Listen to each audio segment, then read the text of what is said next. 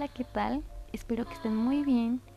Mi nombre es Lizeth Zamora y en la noche de hoy les traigo un podcast sobre un tema muy interesante que es sobre un suceso paranormal que me pasó unos cuantos años atrás. Así que pónganse cómodos para poderlo escuchar. Muy bien, para empezar con esta historia los pondré un poco en contexto.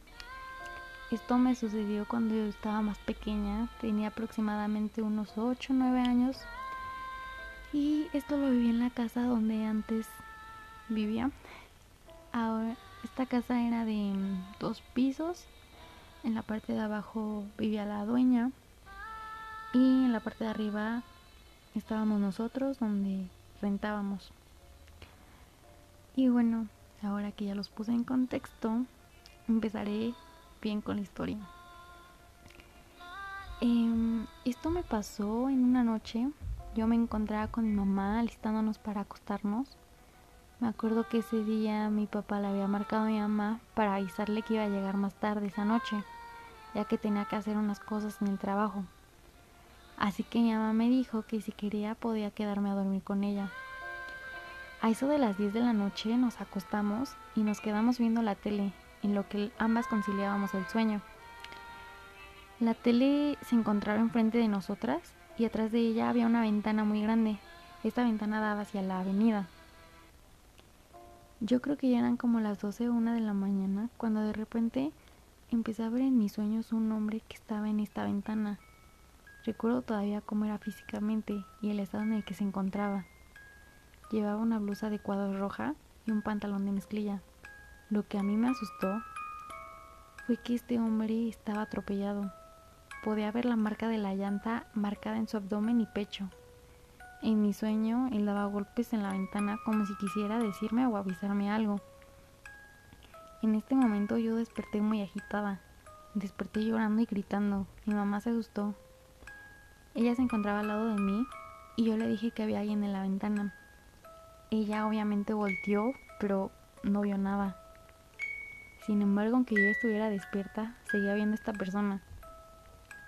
Pasaron como 10 segundos o 15 y lo dejé de ver. Mi mamá me levantó de la cama y me llevó al baño para lavarme la cara.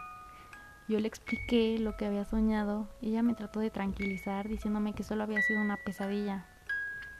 En fin, volví a la cama junto con mi mamá y me puse algo, me puso algo en la tele para que yo me tranquilizara y pues pudiera conciliar de nuevo el sueño.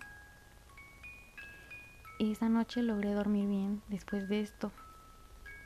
Pasaron varios días y a mí la verdad me daba mucho miedo entrar a la recámara, así que solo lo hacía cuando alguien iba conmigo y si es que entraba a la recámara lo hacía sin voltear a la ventana, porque me daba miedo volverme a encontrar a este hombre.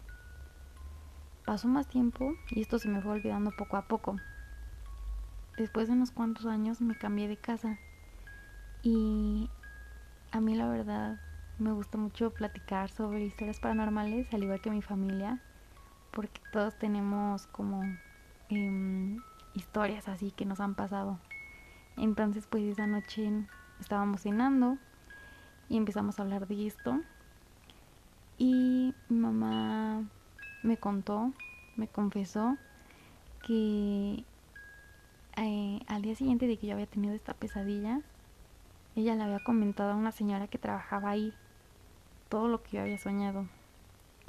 Y entonces pues esta señora igual se asustó, se sacó de onda y le comentó a mi mamá que la dueña de esa casa tenía un hermano, el cual antes dormía en la habitación donde yo tuve la pesadilla. Dice la señora que el hermano tenía problemas de alcoholismo y que hace unos años atrás él había fallecido a causa de un accidente. Fue atropellado en una avenida cerca de la casa. Mi mamá obviamente al escuchar esto se asustó, pero nunca me dijo nada por mi corta edad y porque sabía que yo podía asustarme con esto. No me comentó nada hasta esa vez en la cena. Y bueno, esto ha sido mi story time paranormal. Espero lo hayan disfrutado mucho, los hayan entretenido por un rato. Muchas gracias por haberme escuchado. Mi nombre es Liz y les deseo una buena noche y recuerden que nunca están solos.